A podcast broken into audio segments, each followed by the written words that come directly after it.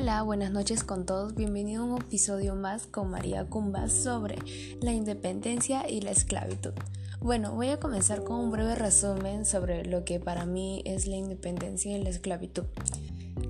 Creo que más que todo cuando se refiere a independencia es cuando uno es libre y lucha por lo que quiere lograr. Y la esclavitud es cuando no estás libre y solamente estás pensando en cuándo seré libre. Uno de los puntos que quiero tocar el día de hoy es qué significado le doy al bicentenario. Bueno, más que todo para mí el bicentenario de la independencia del Perú representa un periodo de reflexión y agradecimiento. Tanto a lo establecido, este bicentenario forma parte de la identidad y cultura, significa parte de mi libertad como ciudadano o ciudadana. Como bien se sabe, el bicentenario de la independencia del Perú es el cumplimiento de 200 años desde que el Perú se declaró como un país independiente. Este 28 de julio de 2021 se celebra este bicentenario.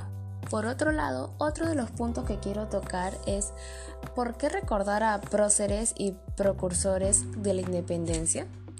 Bueno, para mí, a mi parecer, es importante recordarlos ya que permite tener conciencia que las libertades e independencia actuales son el resultado de un gran sacrificio. La actual posición privilegiada que como ciudadanos se tiene son el resultado de esas luchas y sacrificios, por tanto recordar estos próceres no solo será la justicia en darles honra, sino en valorar lo que tenemos y lo que somos en la actualidad.